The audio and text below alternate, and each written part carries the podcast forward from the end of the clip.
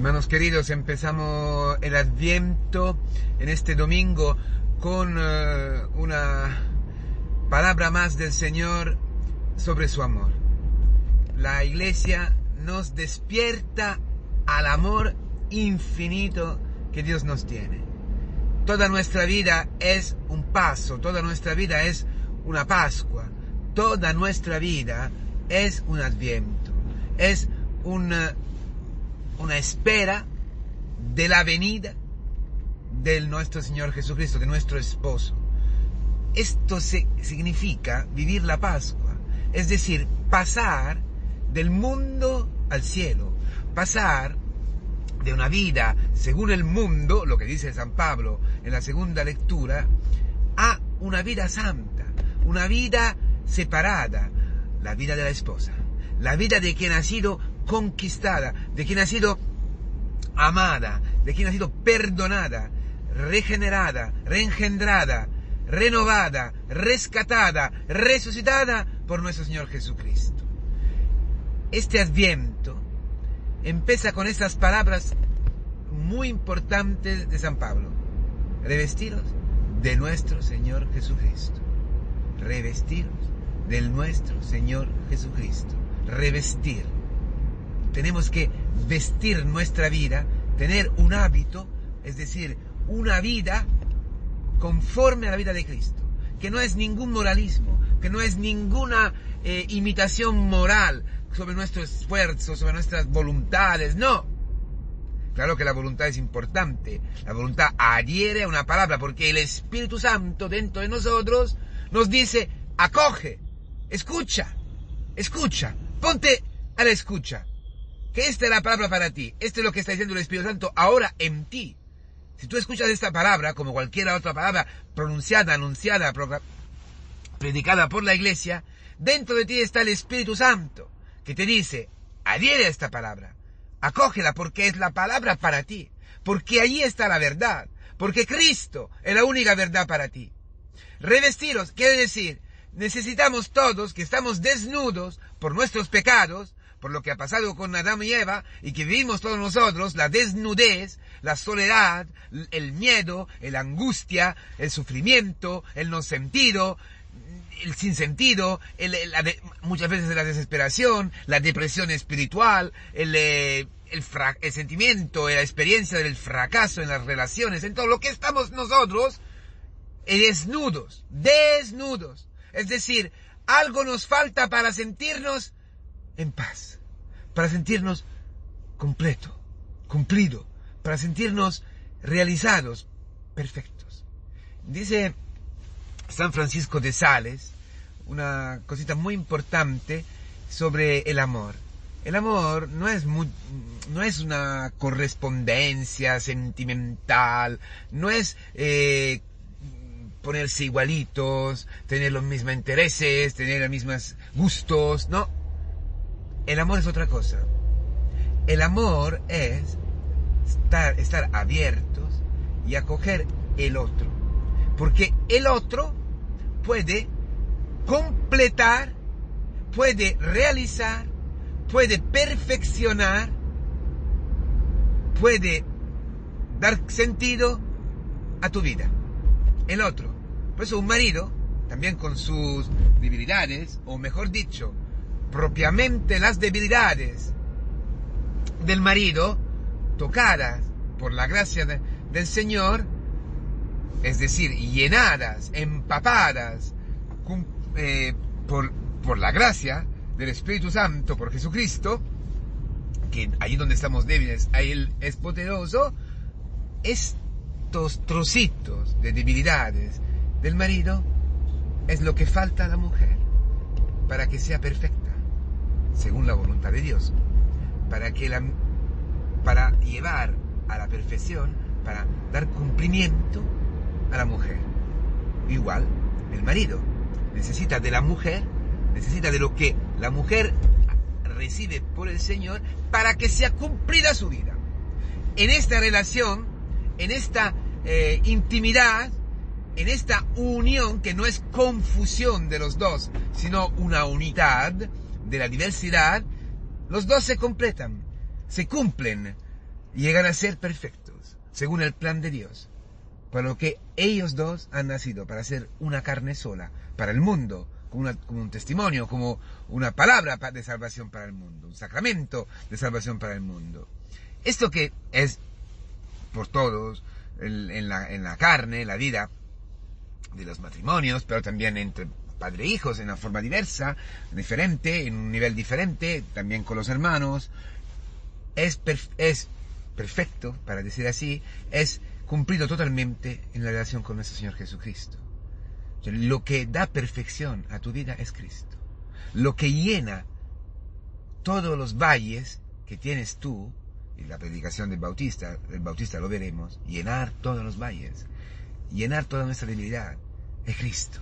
Es Cristo que sabe y puede llegar donde nadie puede llegar, para dar sentido hasta el sufrimiento más grande, hasta el abandono más grande, la soledad más grande, el, eh, el fracaso más grande, dar sentido también a nuestras caídas. Porque allí Él baja y se hace pecado para hacerse una cosa sola con los pecadores. El que no es pecado se hace pecado para ti, para que nada te pueda separar de Él. Nada me puede separar de Él. Nada.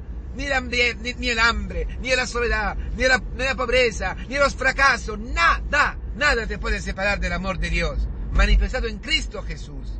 Pero es verdad también al revés. Es decir, Cristo sin ti le falta algo. Claro que es una, como decir, una hipérbole. Es algo para entendernos. En Dios nada le falta. Dios sin ti, sin mí, se queda Dios. Es decir, el infinito. Es decir, el perfectísimo. No sé, no hay palabras para definir a Dios, ¿no? Pero como la única definición que conocemos de Dios es que Dios es amor, como la nuestra, nuestro conocimiento de Dios es que Dios es amor, lo único que podemos decir. Y allí, y allí dentro de este amor que nosotros podemos experimentar, se conoce Dios como omnipotente, poderoso, que puede todo, etc. Es totalmente otro, porque es un amor impresionante, un amor que no tiene ninguna eh, referencia en el, amor, en el amor humano. Bueno, tú y yo podemos saber una cosa. Y lo que anuncia hoy la iglesia en el umbral de este adviento. Que que a Cristo le faltas tú. Que Cristo echa de menos tu, tu vida. Te echa de menos. Cristo ya está en tu búsqueda. Cristo ya está en tu búsqueda. Te está buscando. Cristo ya te está buscando. Cristo previene tu eh, espera. El adviento, antes que ser la espera de Cristo, es la certeza que Cristo viene. Esta es la clave para que nosotros eh, nos inflamamos, nos encendamos, nos encendamos de, de espera. Que nuestro corazón vele verdaderamente, como dice el Señor. Esperando en la noche, esperando en cualquier momento la venida del Señor, en cualquier hecho, el más rutinario, el más difícil para entender, el más que, que, lleva, que conlleva más sufrimiento, más fracaso. Allí puede estar Cristo, está Cristo. Pero ¿cómo? Como un esposo enamorado que te echa de menos, que no puede estar sin ti, que te viene a buscar, que baja, baja, baja, baja hasta tu infierno, hasta tu depresión, hasta tu soledad, hasta tu ser, ser abandonada por tu marido, por tu mujer, tu fracaso con tus hijos, en cualquier situación, en la misión, en el ministerio, donde sea, Cristo baja, Cristo ya está en marcha para ti hoy, hoy, en todos los días. Está allí a un centímetro, a un milímetro de ti. Esto es su, su amor, el calor de su amor, la ternura de su amor, la infinidad de su amor, el ser sin límite de, su amor, el ser sin, sin ninguna, ninguna, ninguna condición de su amor. Esta libertad de amarte, este amor que desborda, que, que explota, que está, llega a ti, llega a ti, te arropa, te, te, te, te, te, te, está, te rodea como una, como una, como un, como un, como un enamorado que, que, que, está enamorado loco de la, de la novia y lo hace todo para que la novia se pueda dar cuenta de este amor, de este enamoramiento. ¿Qué hacen los chicos? ¿No? La naturaleza también lo vemos. ¿no? Como el pavón o muchísimos animales, ¿no? Hacen muchas cosas para atraer la atención de la, de la pareja, ¿no?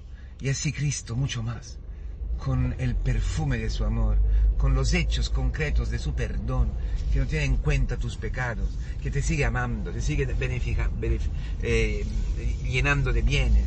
Tú y yo tendríamos que ser muertos, tú y yo tendremos que ser no sé dónde, y sin embargo estamos todavía en la iglesia. Sin embargo todavía estamos con la posibilidad de levantar nuestros ojos y encontrarnos con Dios, con el Creador, con, en, la, cara, en los ojos, el amor infinito de su Hijo Jesucristo entregado para ti.